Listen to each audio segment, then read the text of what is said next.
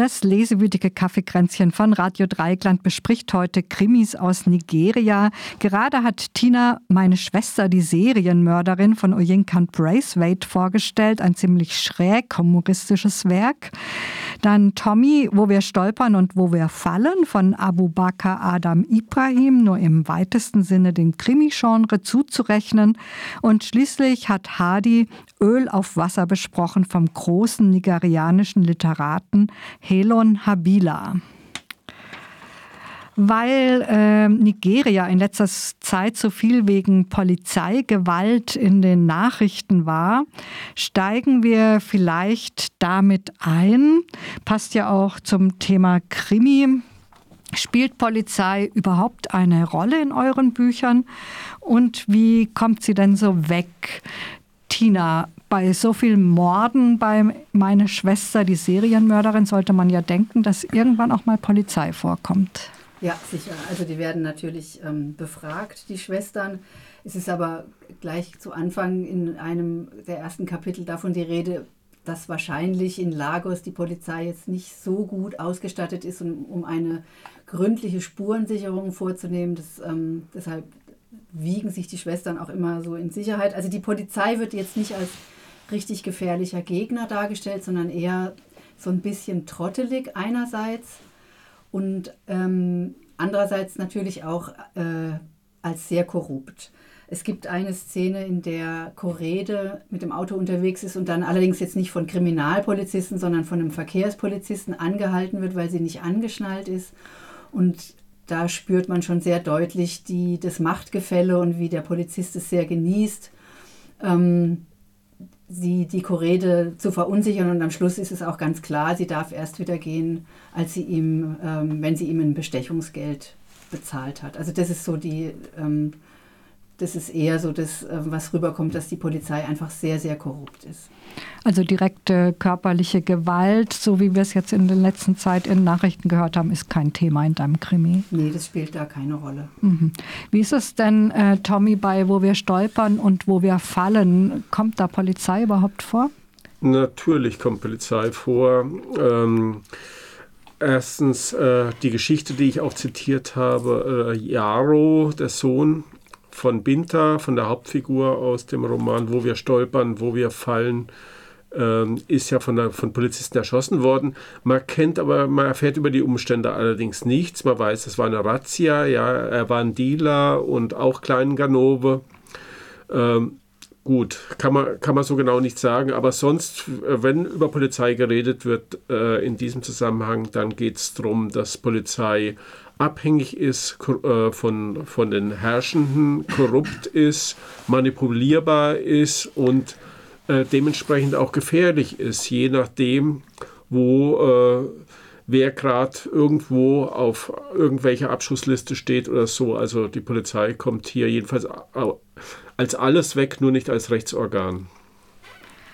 Okay, Hadi, wie ist es bei Helon Habila Öl auf Wasser? Also der größte Teil der Handlung spielt in diesem Niger-Delta und das ist im Wesentlichen ähm, Auseinandersetzungsgebiet zwischen Militärs und Rebellengruppen. Da gibt es viele Inseln, die bewohnt sind und es gibt ja die Ölförderung, aber im Grunde herrscht das Militär da, wo es eben herrscht. Und äh, dort wird durchaus beschrieben mit Willkürherrschaft. Es werden Dorfälteste äh, einfach verhaftet, so weil sie sich dagegen dies und jenes äh, gewehrt haben. Es wird eine längere Phase äh, wird beschrieben, wo sowohl die Journalisten, also der eine vor allen Dingen, aber auch äh, Rebellen in einem Gefangenenlager gehalten werden und dort mit übelsten Foltermethoden behandelt werden. Es gibt also sozusagen unisono aber wie gesagt, alles spielt in diesem äh, Niger-Delta, das ist natürlich auch ein riesiges Landesteil. Und der Autor will, glaube ich, durchaus äh, beschreiben, dass wir hier eigentlich mit einer Militärdiktatur zu tun haben. Mhm. Also das spielt zur Zeit der Militärdiktatur? Nee, nee, das spielt 2010. Ich weiß nicht, ob da die Militärdiktatur war dann, glaube ich nicht. Ne? Nee. Ja.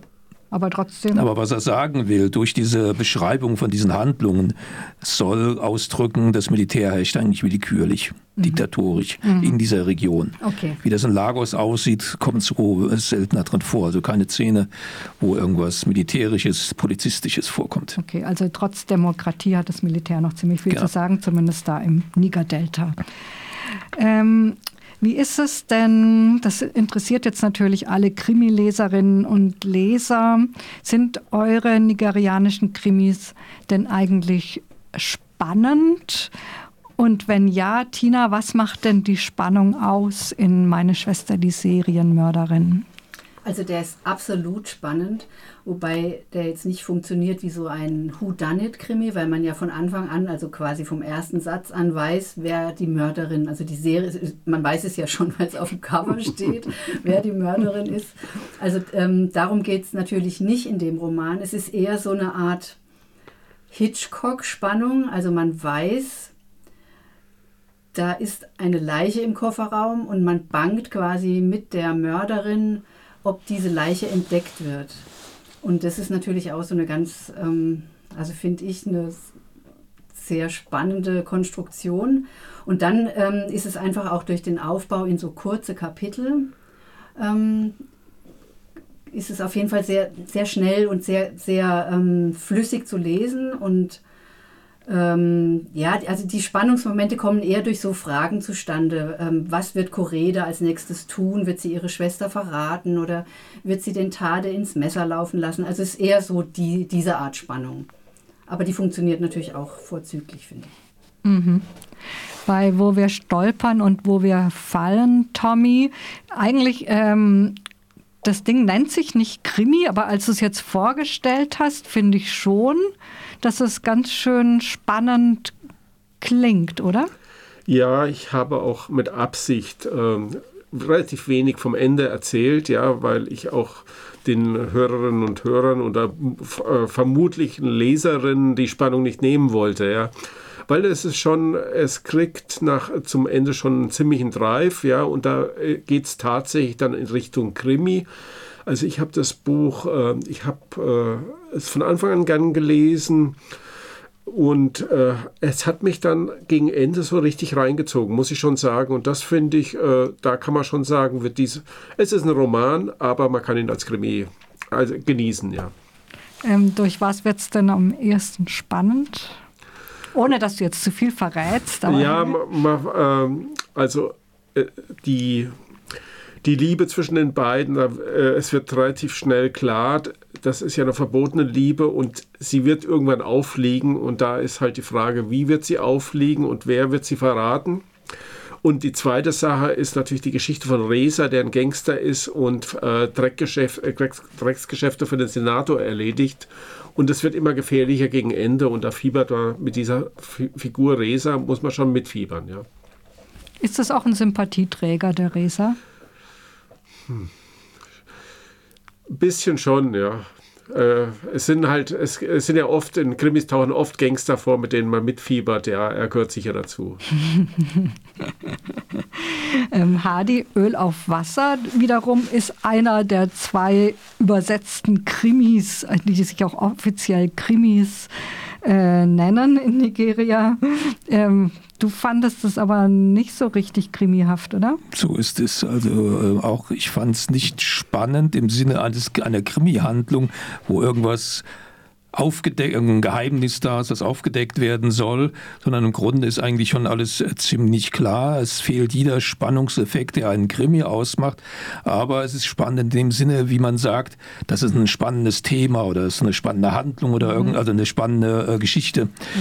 die jetzt eben nicht Krimi spannend ist, aber dadurch, dass er eben so gesellschaftliche Verhältnisse gut beschreibt oder die Lage da in diesem Land, in diesem Delta da, diese Öl, da sind spannende Beschreibungen drin von eben Zuständen, wie sie herrschen. Aber man wird in dem Roman jetzt nicht äh, fiebernd weiterlesen wollen, weil man wissen will, wie geht es jetzt aus, sondern äh, wie ich ja an dem Text schon gesagt habe, die Geisel, die ja eigentlich Ursache von diesem ganzen Roman ist, wenn man so will, taucht ganz kurz nur auf und alles weitere ist dann am Grunde viel, viel mehr Handlung als diese eigentliche, wenn man so will, Krimi-Handlung über so eine Geiselgeschichte. Mhm. Darüber wollen wir jetzt auch gleich sprechen, weil ich glaube, alle drei Krimis, die wir heute vorstellen, sind, denke ich, nicht nur geschrieben worden, um eben zu unterhalten oder als Krimi, sondern sie verhandeln auch wichtige Themen in Nigeria. Das wurde ja auch aus euren Besprechungen deutlich. Ähm, welche Themen aus Gesellschaft und Alltag stehen da im Vordergrund? Tina, die rümpft schon ein bisschen die Nase. Ich weiß warum, weil vielleicht dein Krimi, meine Schwester, die Serienmörderin, vielleicht der einzige von den drei ist, wo tatsächlich die Krimi-Handlung auch im Vordergrund steht, oder? Ja, deshalb vielleicht schon, aber auch weil mich die Maske gerade so ein bisschen gejuckt hat.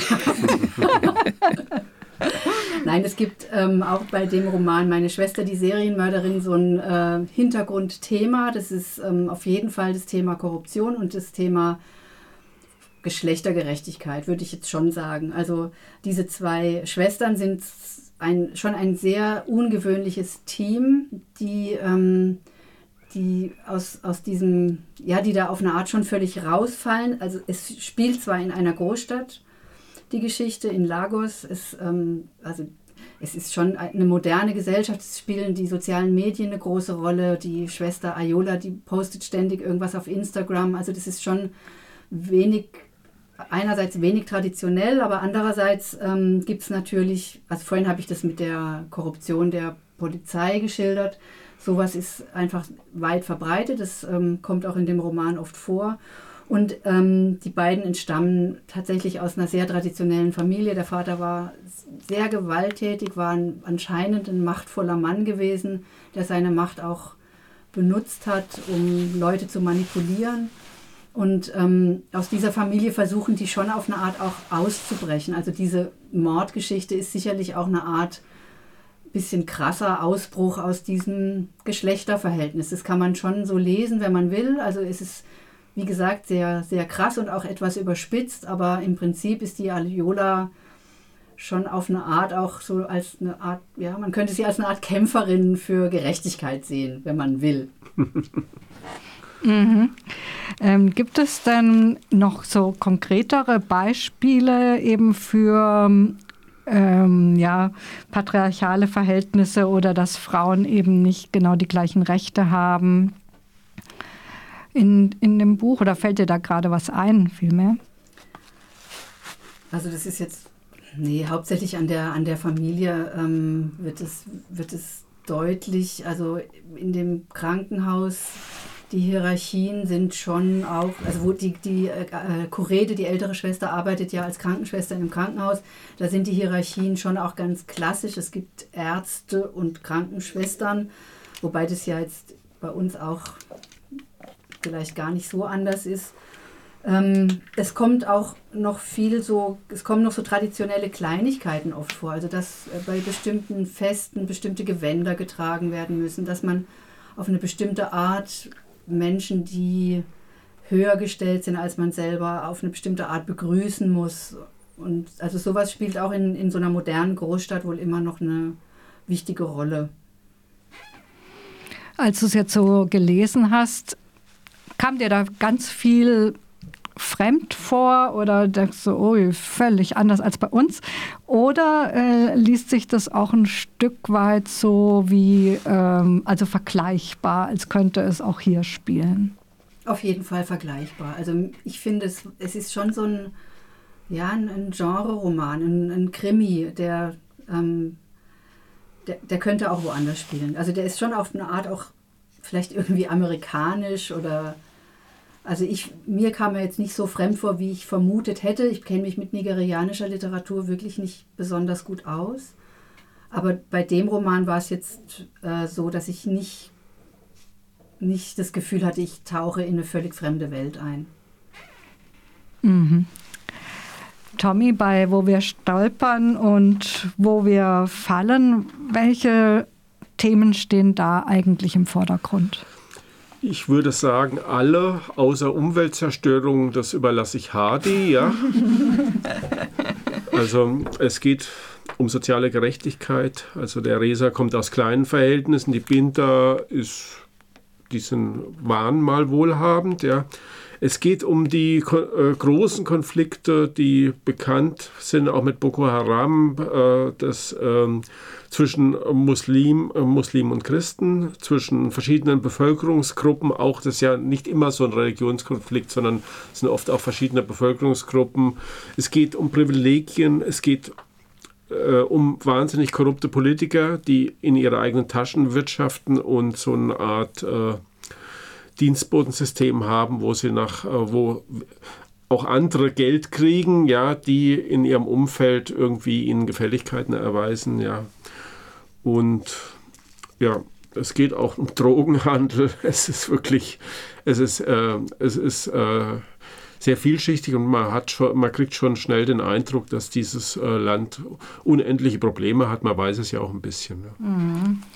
Ich finde es ja spannend, dass dein ähm, Buch, also wo wir stolpern und wo wir fallen, in Jos und in äh, Abuja spielen, also in den vorwiegend muslimischen äh, Landesteilen, weil ganz viel Literatur kommt ja aus Lagos, nigerianische Literatur.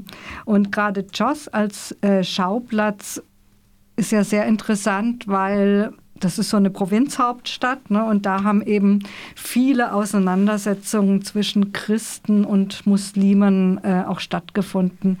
Was erfährt man denn darüber? Du hast ja auch gerade schon gesagt, es sind eben oft fast eher soziale Konflikte als religiöse.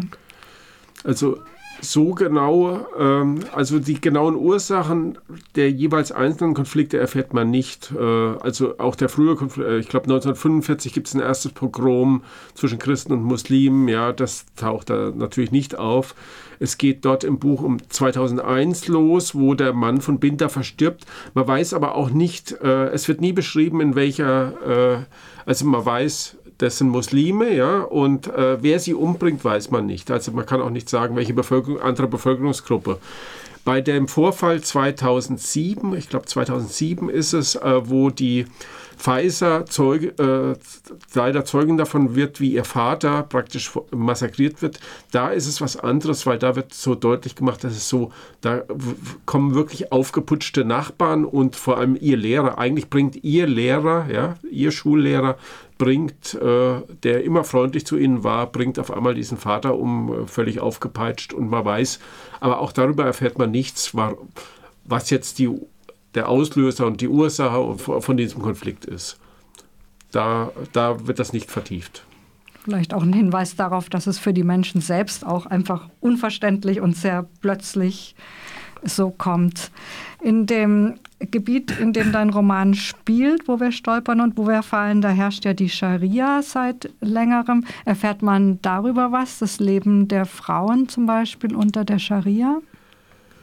Ähm, was man erfährt, ist äh, äh, über Bintas Leben, die äh, morgens, also sie ist keine Lehrerin mehr, also sie war 20 Jahre Lehrerin in Jos und als sie dann äh, da übersiedeln, übernimmt praktisch ihr ältester, äh, ihr ältester noch lebender Sohn, also ihr zweitgeborener Sohn, übernimmt die Versorgung der Familie und sie muss nicht mehr arbeiten und sie geht, äh, hat ein Haus und sie geht morgens, geht sie immer in so eine Region, Religionsschule, äh, wo die Frauen miteinander irgendwie beten. Ja. Und das ist natürlich auch äh, der Hintergrund dieser Affäre ist immer wieder, dass es auch für sie sehr schambesetzt ist, dann halt morgens die, äh, mit den anderen Frauen da irgendwie zu beten, ja, weil sie kommt ja auch aus ihrer Rolle einfach nicht raus als muslimische Frau, ja, das ist ihr über 30 Jahre, äh, über 55 Jahre antrainiert worden.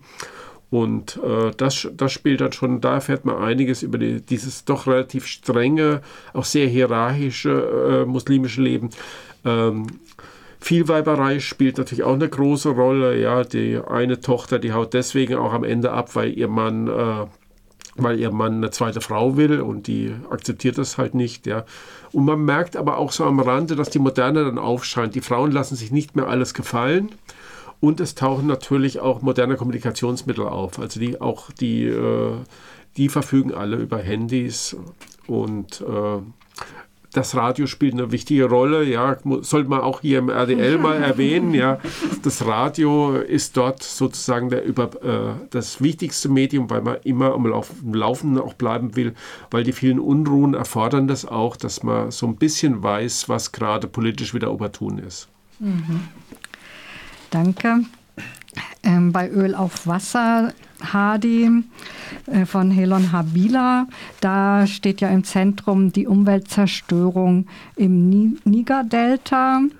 Ähm, kannst du vielleicht da noch mal kurz da schwappt ja auch immer wieder mal äh, was hier herüber. Vor ein paar Jahren war das richtig Großthema auch, äh, weil, weil Shell da ganz stark drin steckt.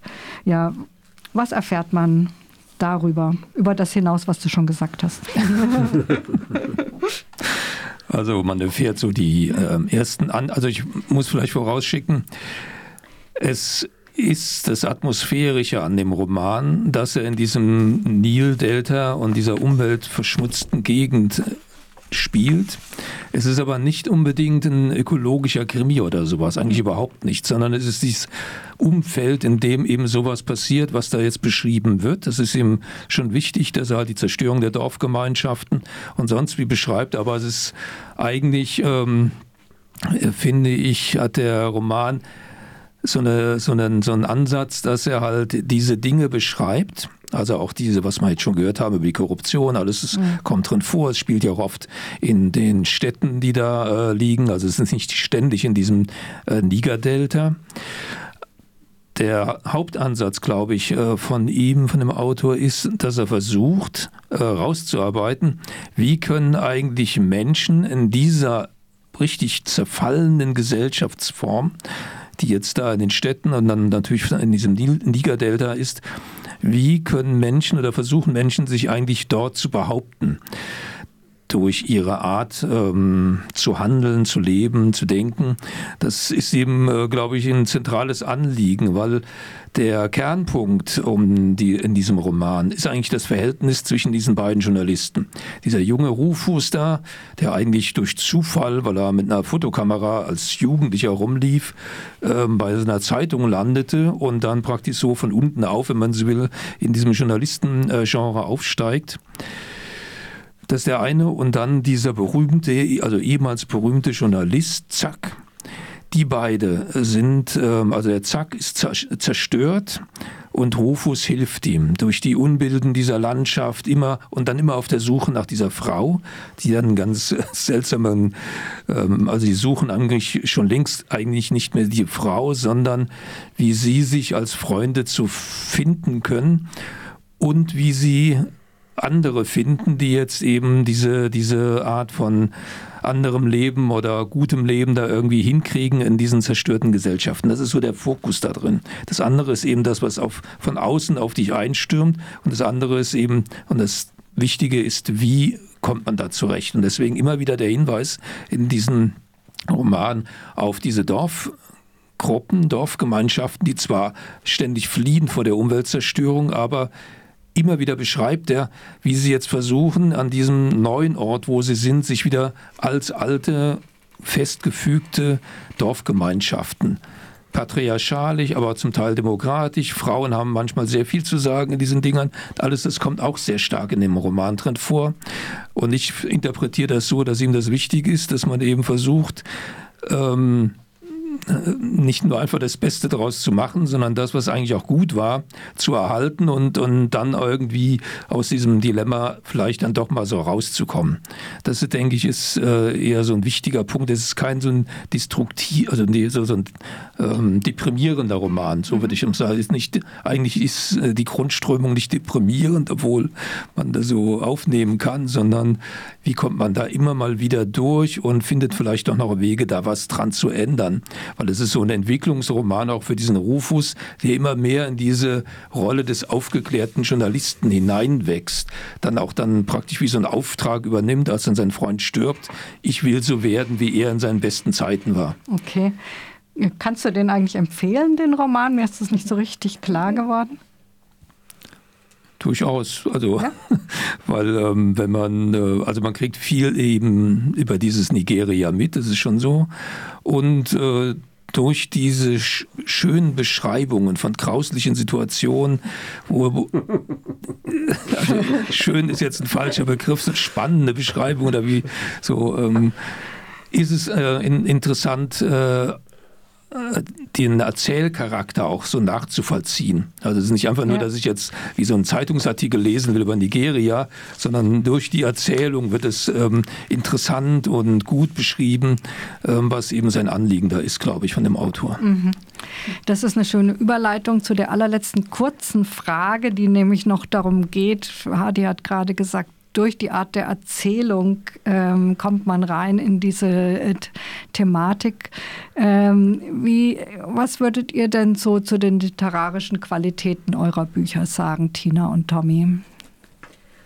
Also ganz kurz und knapp würde ich sagen, dass es eben tatsächlich ein Roman ist, der ganz kurz und knapp ähm, die, also es wird ganz, alles ganz kurz und knapp geschildert. Es sind kurze Kapitel, die so ein bisschen Atemlosigkeit verbreiten. Es ist sehr, sehr lakonisch. Also die grauslichsten Sachen werden ähm, auf unheimlich entspannte Art geschildert und ähm, es steckt einfach voller schwarzem Humor und das macht es wirklich zu einer vergnüglichen Lektüre. Also es ist jetzt überhaupt nicht ausufernd oder ins Detail verliebt, sondern eher so zack, zack. Und das, das macht wirklich Spaß, das zu lesen. Mhm.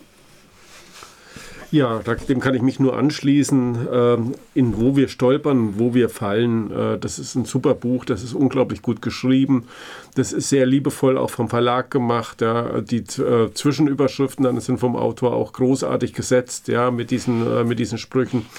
Es taucht immer wieder, es gibt auch ein Glossar, wo immer wieder, äh, es gibt zu Hause ein Sprengel, äh, ein also aus der nigerianischen, ah, ja. äh, mhm. aus der örtlichen Sprache gibt es so Einsprengsel, die dann hinten, äh, die man hinten nachlesen kann. Ja.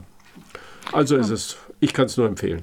Okay, hört sich alles drei gut an und dann dürft ihr jetzt bitte nochmal eure Bücher nennen, damit die Hörerinnen und Hörer jetzt auch schnell mitschreiben können, was sie jetzt alles lesen müssen.